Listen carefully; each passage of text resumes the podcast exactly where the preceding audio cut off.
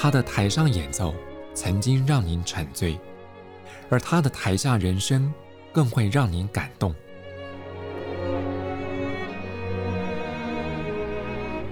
国家交响乐团爱乐实验室 Podcast 名家登场，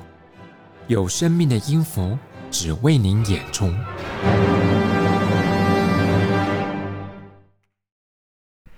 欢迎收听国家交响乐团 Podcast 节目，我是邢子清。在过去一提到古典音乐领域的钢琴家，我想绝大多数爱乐朋友脑海中浮现的就是各个世代顶尖的演奏大师们。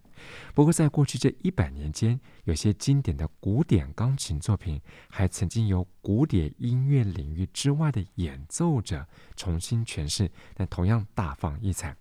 在我们这期节目中，为各位介绍这位钢琴家，就是个例子。这是在二月十八号即将跟国家交响乐团要同台演出的日本钢琴家小曾根真。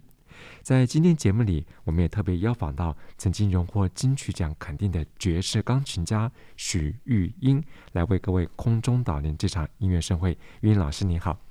嗨，主持人你好，听众朋友大家好，我是许玉英。这个提到小曾根真，也许对国内古典音乐界的听众比较陌生，但是对于常接触爵士音乐的阿友朋友来讲，这个早就是如雷贯耳的爵士钢琴大师。没错，他真的如雷贯耳。呃，所以这次我就特别就是想说，哎，因为之前就知道这个名字，知道他有跟古典有跟爵士的合作，然后但是因为你知道平常有兴趣的别的音乐家也很多，所以有时候觉得没有特别去。注意，但是这次就仔细的看了一下他的生平，我觉得真的是非常佩服。像是他，呃，可能有些听众朋友知道，但是像是例如说，他其实从两岁开始的时候，他其实是从呃这个 Hammond organ 开始去学习，其实是不是并不是从钢琴。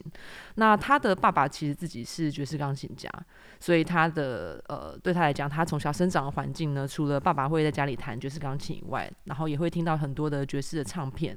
他觉得，呃，在我在某一篇的访谈看到，他说他觉得其实音乐就是一种语言，嗯，其实就是你如果从小有在这个环境，呃，你就是可以吸收到很多这样的声音，其实对日后的他的音乐的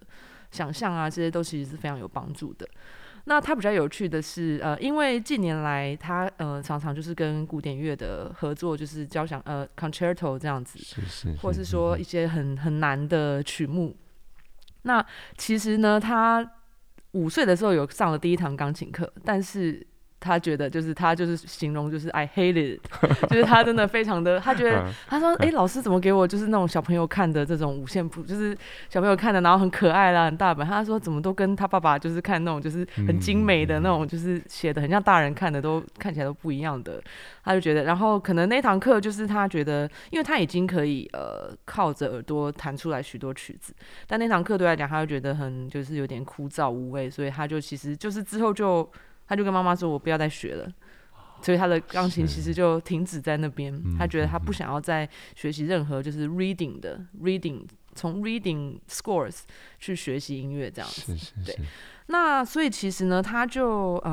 呃，慢慢的自己一样用耳朵去听，然后去感受这样。那其实他呃人生最大的转捩点，为什么他会到了呃变成对爵士乐有兴趣？其实是因为在十二岁的时候，他的 uncle 呃有一张。呃，Oscar Peterson 当时要在 Osaka 表演的这个独奏钢琴会音乐会的的票，但是 Uncle 突然不能去，所以他就是把票就给他，然后他就想说，那时候他十二岁，他就想说，哦，那就是嗯，可能也没什么期待这样去，然后就好像就是位置很不错啊，在第一排啊前面，结果他说 Oscar Peterson 一弹下去，就他就整个。整个就是觉得天哪，怎么会有这种 天籁吗？天上掉下来的 美妙的奇想，这样，他就从那一刻开始，他就决定他就是要走这个爵士的路，哦，然后所以他就反而十二岁的时候回去跟妈妈说，哎，我想要去学钢琴，这样子，可不可以让我去学习技巧？但是我不想要呃被告诉说，哎，被被老师。跟我说：“哎、我你要照着呃读谱啊，然后去练习。他不想要这些，他想要有就是钢琴的技巧，这样。其他的他自己可以，他觉得他可以用他的耳朵，可以用他的感受去 figure out 这样子。哇，这真的很不容易。听到育英老师这样介绍，小曾跟真从他的童年时代开始，几乎有大半的机会都是用听的方式来自我学习。尤其是 Oscar Peterson 这场爵士钢琴演奏会，也意外的成为他个人人生的音乐学习生涯一个很大的转折。对，其实蛮有趣的。对，然后从呃，因为他后来大家比较知道是他后来到了美国，因为他十九岁的时候去 Boston 的这个 Berkeley School of Music 去，大家都知道伯克里音乐学院，嗯、而且尤其在八零年代，其实真的是太厉害，就是一堆爵士乐超级有名的，都是那时候就认识，就是他们就彼此认识，然后后来都现在都成为很有名的人，那就是这样一个很厉害的学校。然后他呃，在十二岁听到奥斯卡皮尔森之后，到他十九岁出国之前，这是他说的，就是我看到他某个访谈，他就是几乎就是每天都一直采谱，我们爵士乐叫采谱，就是叫 transcribe，嗯，其实就是真的就是靠耳朵，然后去把一个音符一个音符去抓下来，然后去弹的一模一样。就是以前我在纽约学习的时候，也痛苦的受过这个训练，但是他就是真的很痛，他就是你耳朵真的要很好，你要能分辨出来说，哎、欸，这个人到底呃轻重音啊，长短音，这个音符到底是长或短，是轻或重，那你就是尽量去去从你听到的这个 CD 或 record 去学的完全一样。所以对爵士乐来讲，其实很多东西就是它不在谱面上，因为我们很多都是即兴的，嗯所以其实即兴的东西你。你你没有经过后来的人去采谱写下来的话，那个东西你弹完或演奏完一次，它就消失在空中了，哦、就存在每个人的记忆结束。对，除非有被录下来，它就存在这个、嗯、呃 wave 声音档。但是如果你要到这个谱面纸面的这个保存，像古典音乐这样的去流传的话，其实那那就是要靠后来有没有人去把它听写听下来，有点这样子。所以爵士乐其实真的都是靠耳朵去学习的一个音乐。哦，然后所以他在他在嗯十二岁到十九岁出国之前，他就立志他想要成为像奥斯卡皮尔森一样钢琴家。他很有趣，他说。他说：“反正阿斯卡皮尔森有那么多张专辑，上百张，他觉得他只是觉得很快乐，每天就是弹，就是听写，然后呃，他不一定有写下来，就是听然后弹。他说：他我只希望我就是，you know，I hope I can transcribe everything before I die。他只希望在他走之前可以把所有阿斯卡皮尔森的音乐全部收集完，然后弹完这样子。对，所以是一个很很。”我也不知道，就是以没什么多想的心态，然后去了美国的 Berkeley 的学校。那他据他的说法，他是呃，其实是因为对 music theory 对这个理论后来产生了兴趣，所以他想要去诶去 Berkeley 去看看。那因为他之前在日本的，就是十九岁之前有也有一些呃大乐队的经验，就 big band 的这些演奏的经验。他有一位老师也是 big band 的 leader。所以他开始对这些，哎，可能作曲啊，或者说，哎，怎么样可以就是 big big band 的声音，他开始对这些开始有兴趣，所以他就决定去了美国 Berkeley 这样子。嗯，呃，我想可能很多学习钢琴的朋友会有点好奇，学习爵士钢琴跟学习古典钢琴，在这个教学方式是不是完全不同？应该说，我小时候有学过古典乐，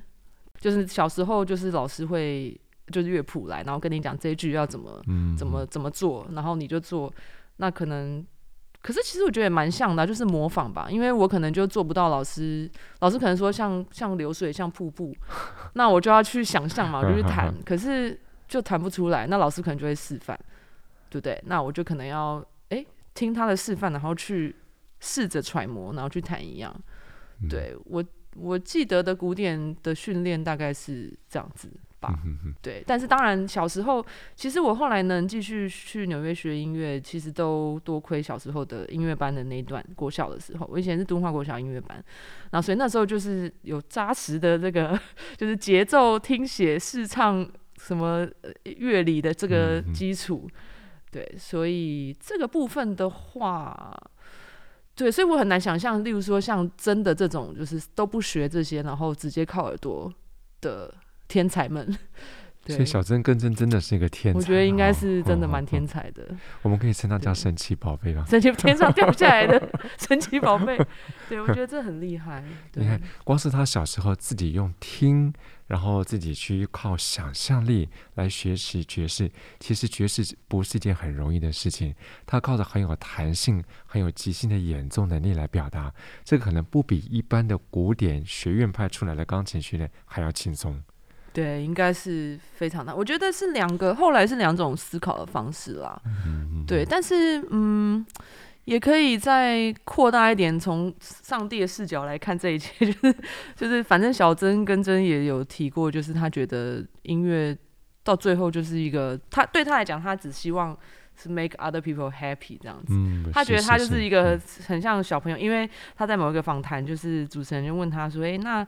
为什么你就是你你？”他就说，他只是觉得说，他当他是一个小朋友的时候，就是很单纯的，你弹钢琴或你在这个音乐，你就弹很快，而且他喜欢 Oscar Peterson。你弹很快的时候，旁边的大人或是旁边的人就会哦，好棒哦，这样就是很惊喜，很惊喜，这样很开心，这样。所以他说，他觉得到后来，他其实就是觉得很还是很喜欢把这种快乐传递给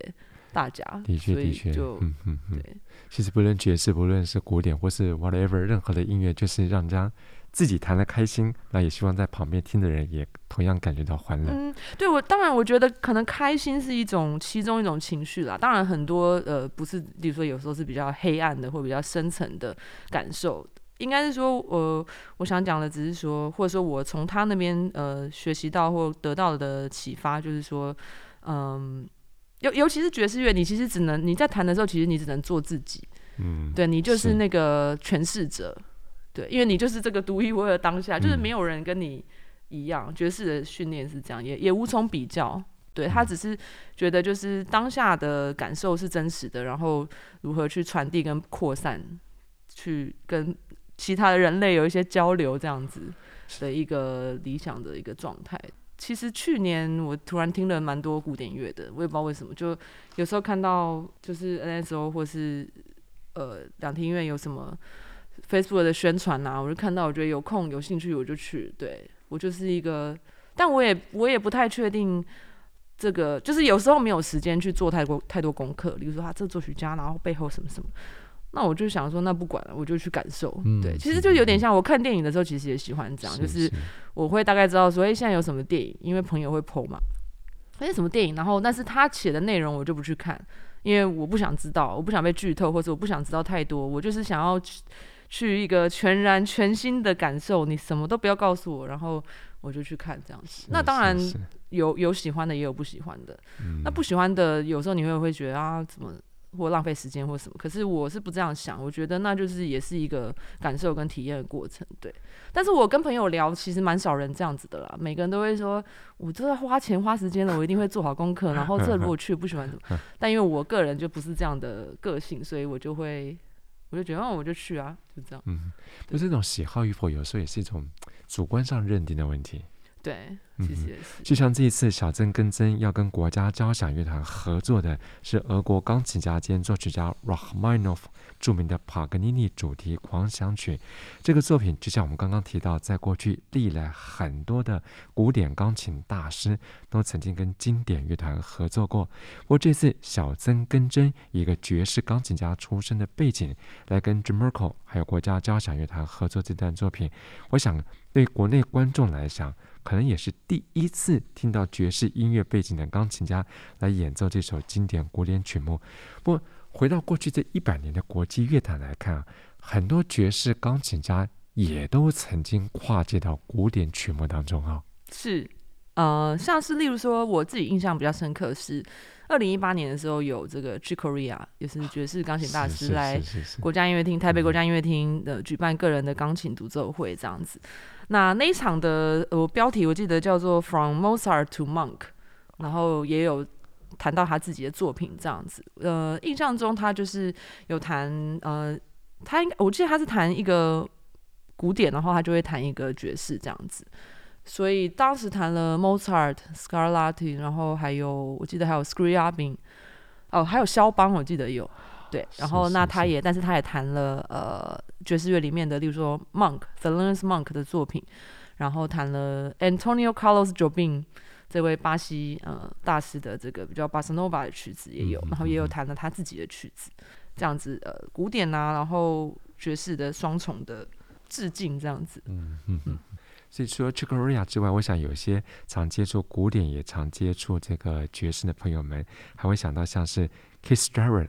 对，这位键盘大师也弹了很多巴洛克的作品。对，但这部分就是因为我我其实硕士论文写的是 Keith Jarrett，但是我比较主要是写他七零年代呃，就是钢琴三重奏的一些即兴的手法跟跟乐手的配合的这个比较 free 的一个语言，对。但我知道他也有做，就是呃，像莫扎特啊，或是巴哈的这些的，有录制专辑，也有现场的音乐会都有，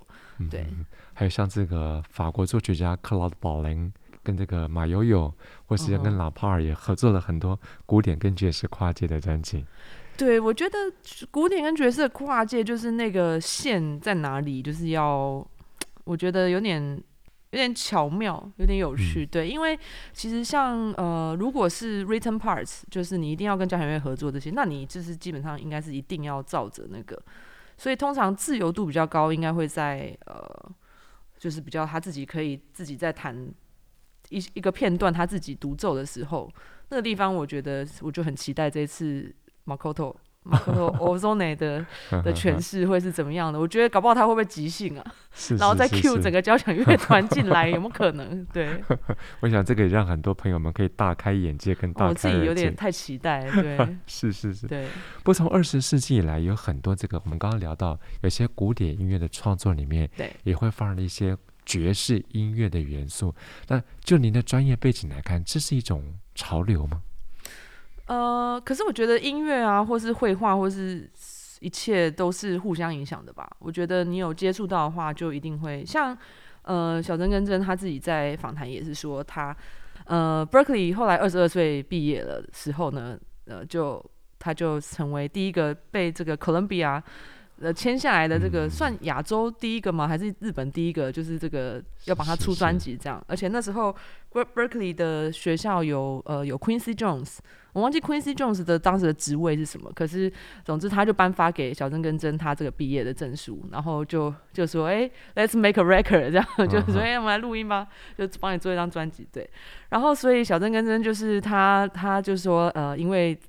一直到那个时候，他最爱的话还是 Oscar Peterson。可是你要想你，你你的一个 debut 的专辑，你难道你要去谈谈别人？那不可能啊！对对爵士乐来讲，就是你自己要有自己的话要说。是是是。所以他那时候就想到说，哎，跟爵士乐相反的，他就想到古典乐，他就想要从古典乐去吸取这个灵感。所以据他说，他当时就问了他的呃，就是古典音乐的朋友，说，哎，有什么古典音乐可以听？然后朋友就推荐他这个 Pro Prokofiev 的 Concerto Number Three 吧，没记错的话，是。是对，就说哎，你去听听看这个，因为因为他朋友可能觉得他如果他这么爵士的 background 的话，可能对贝多芬啊或者是莫扎特这些可能没有兴趣，他建议他从 Pro Prokofiev 开始听。然后他就听，他也是他的意思说，哇，就是像当年听到 Oscar Peterson 一样，他就是哇，blow my mind，就 是整个又如雷贯耳，所以他就整个一系列的，就是创作了他第一张专辑的的曲子，就是他他说他把 Oscar Peterson 的部分完全的藏起来，就是他把这个部分完全的没有在他的第一张专辑表现，他的第一张专辑更甚至是他说没有这个 swing 的曲子，就没有我们一般熟悉的这个 jazz 的。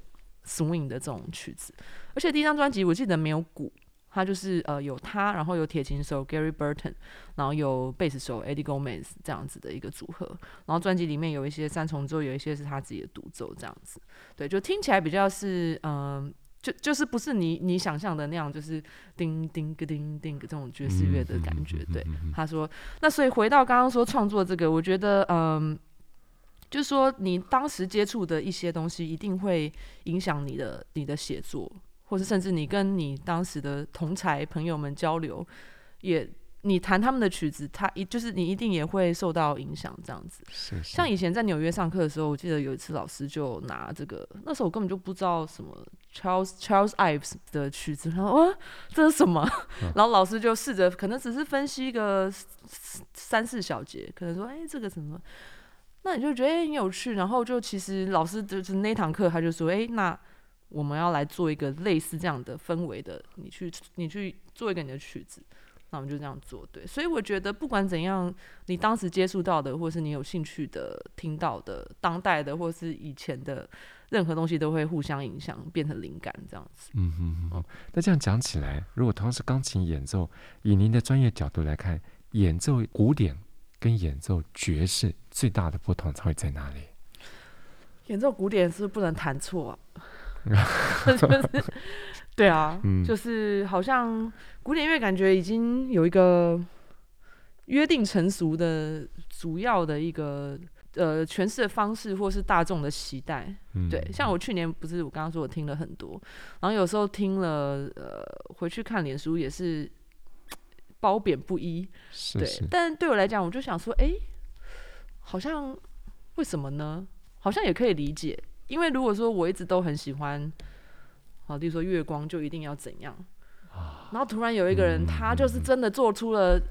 完全不能，就是完全不一样的方式。那如果这曲子我很熟，我是不是会觉得，哈，啊，你怎么知道？就是这有可能是一个反应，但另外一个反应有可能是，嗯、哦，原来可以这样。哇哦，对，所以我觉得是都都是有可能的，但就是可能看你自己有多坚持，他一定要怎么样，或是他也没有一定要怎么样。对，所以我觉得这一次我一直都觉得这很有趣。对，所以可能。嗯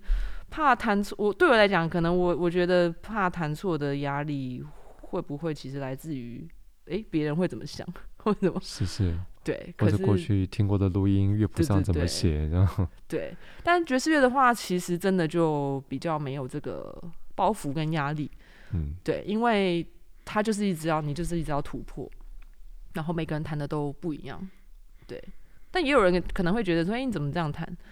但你可能可以说出一套自己的方式，对，见仁见智，见仁见智，对。但是，但是，当然我这样讲，但是其实，当然，我们还是有基本的标准去判断，说这个到底是不是好的爵士乐，还是有办法的啦。对，嗯、只是所以对我们的听众来讲，有时候听古典音乐是一种心情，听爵士音乐又是另外一种心情。那以您的经验呢？哇，对我来讲，我我都非常热爱，就是我就是就是有点像我刚刚讲的，我就是有点。一张白纸，然后坐着，我就是接收你要给我的感受跟讯息吧。我我个人比较是这样子，就是完全的 open minded。我是这样，嗯嗯，对，会觉得很惊喜，怎么说？哇，可以这样？哎哎，就是这样子，对对对。像例如说，我刚刚讲，就是说，例如说，《月光》真的是一首我知道的曲子嘛？德布西的《月光》，就是因为小时候弹过，那我就会。我就会听的时候，其实还是可以听到更多的细节，因为我知道接下来是什么音符嘛，或者是什么乐句，所以我就可以其实很仔细的去听，哦，他是怎么铺陈，或是怎么弹过来。对，可是如果今天就像我刚刚讲的，我是一个什么都不知道的状况，有点说我不知道这个电影接下来下一秒会发生什么事，那我就是真的，就是真的只能就是去当下去感受那个片刻。这样子，对，可能我觉得后来觉得很喜欢的话，我可能回家就会再去 Spotify 再去听这样子。所以像光是一个德布西的月光，古典的曲目也有，然后改编的版本也有，像是贾克鲁西耶的爵士钢琴三重奏，也有出人意料的重新诠释。哦，还有电子乐的诠释，电子乐的诠释，我那时候第一次听，我想说是什么？就是连我都觉得不是这样吧？月光那么优美，就是拜托，就是别闹了。但是说真的，听了几次之后。哎，还是会会听出一些趣味，会觉得说啊，原来他这样的安排，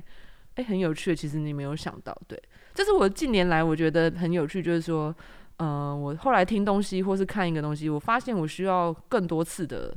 revisit，我的感受其实会不一样。是是是，是，对，这以前可能会觉得啊，我这个我听了我喜欢，我不喜欢，啊，结束。可是现在会觉得，哎，好像再去听第二次或第三次的感受，哎，好像不一样。就会觉得哦，OK，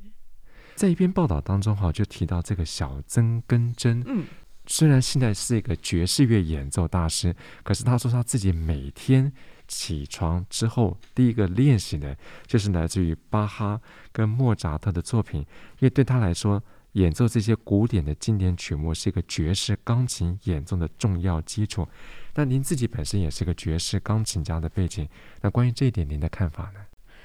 我有看到他说，他觉得练练习古典对他帮助很大。我觉得我也同意，就是就像刚刚提到的，因为你要弹这些困难的曲目，你就开始要、呃、技巧要提升。嗯，嗯，对。诶，刚刚是讲到他二十几岁出了第一张专辑嘛？那我们继续讲好了。就是，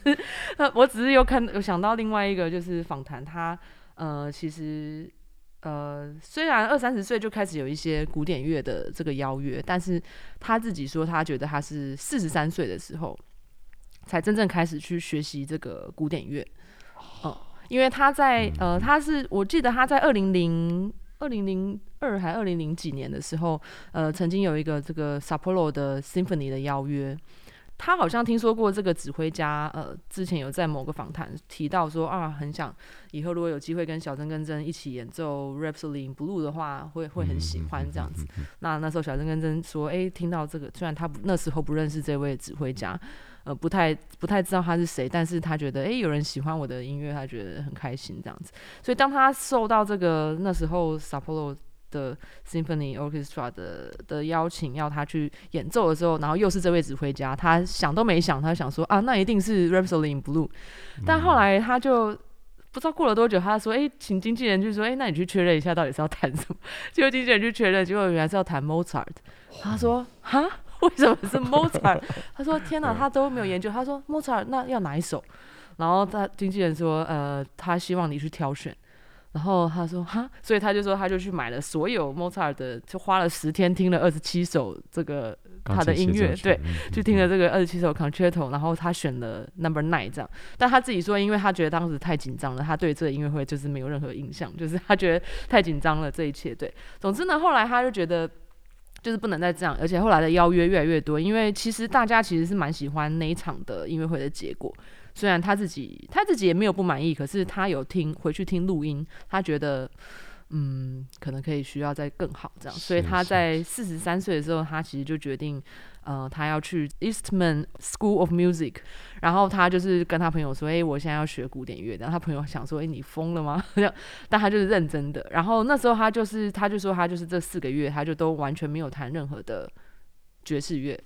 然后那时候的爵士乐的 Head of Depart Jazz Department 是 Howard Danko。好，总之那个那时候的爵士乐的主任也是问他说：“哎，那你可不可以来办大师班啊？然后来跟学生交流啊？因为你是你是一个爵士音乐家嘛。”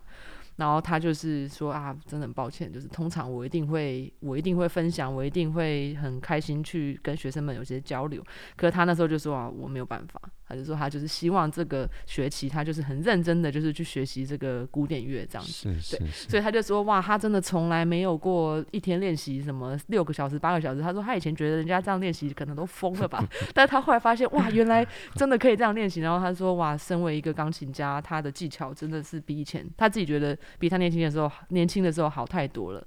而且以及后来他其实呃又有更多的邀约，他其实需要他呃我之前有看他。近年来有弹过几个比较著名的曲目，像是例如说 Shostakovich 的这个，好像应该是 Number One，那也是超级需要这个技巧。然后他也有弹呃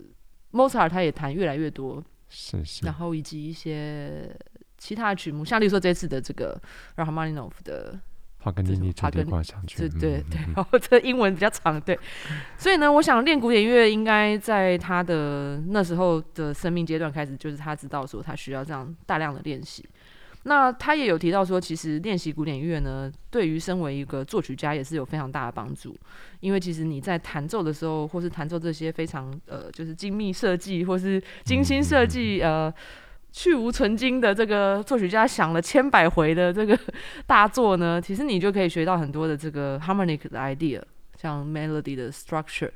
或是这些。所以他其实每次也回应刚刚说的，其实他的意思是说，他每次学了新的古典作品呢，他其实就是会一定会对他自己当时的或是下一个作品会一定会受到这个启发和影响。这样，例如说他就有说他做了一个。呃，为他的 Big Band 写了一首很像 Symphony Poem 的曲子，就有四十分钟的长度这样。那当时他就是正在练习这个 Rachmaninoff 的 Rhapsody on the Theme of Paganini，所以他就说，如果你去听的话，你就会听到很多的这个影响，这样子。是是是，哇，其实你看，一个学了二十多年的爵士钢琴大师，事隔二十年，要把他过去所有的爵士经验完全抛开，重新从古典出发。对，真的不是一件很容易的事情。我觉得很有趣，我觉得听，我觉得看完我就觉得我想，我也想要这样，就是因为你抛开，但是其实他不会抛开啊，他一定在啊，你不可能突然忘记，嗯，你不会突然忘记怎么谈嘛，只是说这一段时间你很 focused 在一个新的东西，然后但是终究这些东西其实期待的是最后这些东西都会再回来融为一体，然后走出一条你的新的路。是是是，我觉得这是最有趣的。艺术家都是这样吧？嗯、你一定有一段时间关起来做这个，一段时间怎么样？然后不知道为什么最后这些东西会巧妙的用各种方式连接在一起。对对，我我想听众朋友如果对我们今天聊了这么多关于小曾跟真的出生背景，我想大概大家也有点点了解爵士乐跟古典乐，到了二十世纪之后，终究经过有些作曲家们的生花妙笔，他们会融合在一起。那如果有些听众朋友想对这个古典跟爵士跨界组合的作品要更多认识的话，那玉英老师有没有特别的推荐？呃，我觉得大家还是可以从就是这个最有名的这个 Gershwin 的作品开始听起，像是大家都知道《蓝色狂想曲》啊，或是像呃一个美国人在巴黎，或是像歌剧的 Porgy and Bess 这样子，这些我觉得都可以呃可以非常呃容易进入这个状况。那像呃其他有一些跨界的话，古典从古典方面跨进去，我比较呃我可能自己也要再多。多涉猎一下，但是从爵士跨回古典的话，我觉得可以推荐像之前提到的 c h i c o r e a。那这个很有趣，就是说有一次以前我在纽约念书的时候，然后有时候就是这个学校的，就是反正这个前面这个沙发区有桌子，有时候就有有几次就有一些 CD，然后都没有人要这样。然后我说：“哎，这是什么？”然后很多都是那种，就是说你知道，就是呃，可能出 CD 之前的那种 test，或者就是你也买不到的那种很有趣的。然后有一天我就看到 Chico Ria 的名字的，我就全部拿走，然后就回家听，然后才发现天哪，这是什么？好像是当时。某一年，我忘记哪一年的莫扎特的逝世的不知道几年的纪念，在欧洲就有一堆音乐会，所以他为了这音乐会，他就做了一个就是交响乐的曲子。那我记得他那个是跟五大洲的 continental continental 的概念去写，然后那时候我就记得就是。我也觉得我就是被就是非常的启发，我也觉得励志，我也想要写交响曲，但是虽然现在还没，但是 也许有一天，对，然后就觉得哇，这个钢琴跟交响乐的这个融合，我觉得真是太棒了，因为他就写了呃很很优美的管弦乐的片段，但是他自己又把他所有的这些。钢钢琴独奏，它可以表达的技巧啊，或者是这些什么 cadenza，就是全部非常流畅的全部放进去，就对。所以我觉得大家可以从这些刚刚提到的有名的大师们，呃，比如说去 Korea 啊，或是像 Herbie Hancock，我们刚刚没有特别讲，可是他应该有一些作品。然后 Kiss Jerry 这些可以从爵士乐的人的角度去切入。那像呃，因为符合这次我们其实呃介绍这个小珍跟珍呢，他的这个他会弹奏跟 NSO 弹奏这个帕格尼尼主题狂想曲呢。那其实我有查到一个很有趣的事情，就是也符合我以前在纽约听到的，因为在爵士乐有一位非常厉害的钢琴家叫 Art Tatum。那 Art Tatum 就是整个就是这从宇宙掉下来的厉害的一个美丽的。的奇迹，他就是他其实是一个几乎呃，他应该是出生就是全盲的一个状态这样子。然后，但是呢，他他就三号他可以呃，很对钢琴的这个触觉就是很很精准的去掌握这样，而且他的音乐里面有非常强烈的节奏性。那虽然他在一九四零年代他其实有组成自己的三重奏，但是他最为人称。就是最为人所知，还是他就是超级流畅，然后呃随时可以替换和弦的这个绚丽的这个美丽的和声。那呃据说就是以前老师有说，就是说呃，例如说像这个伟大的钢琴家 Horowitz。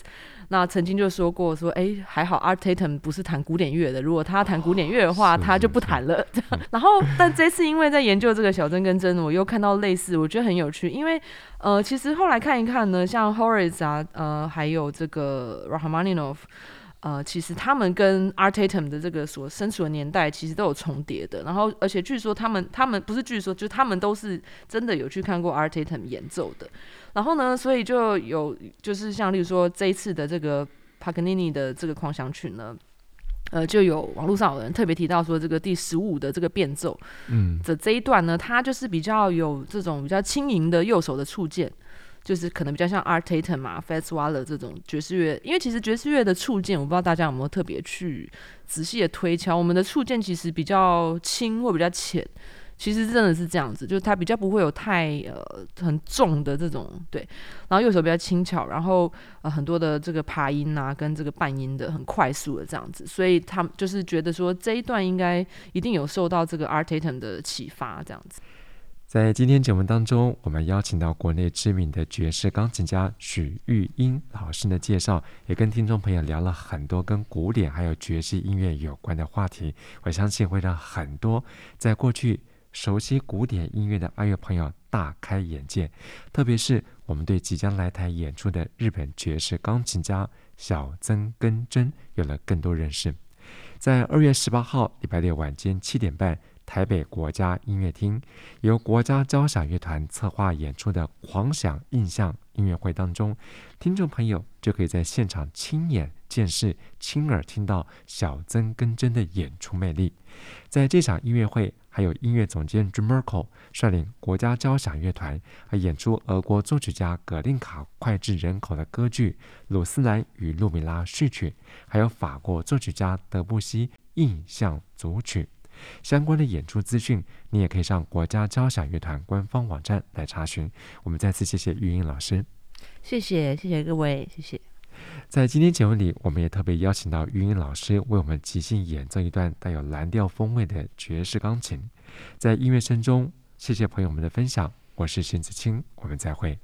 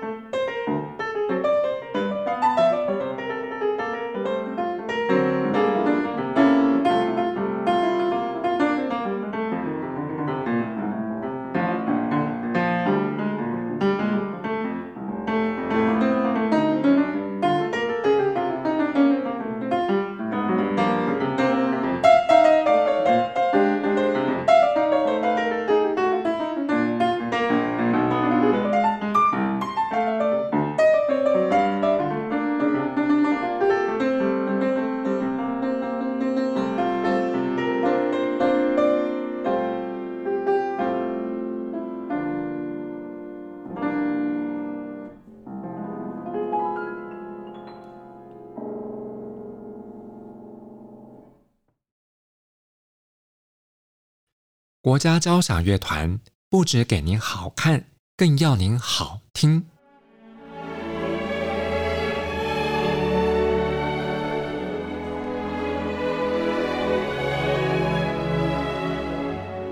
国家交响乐团独家精彩实况，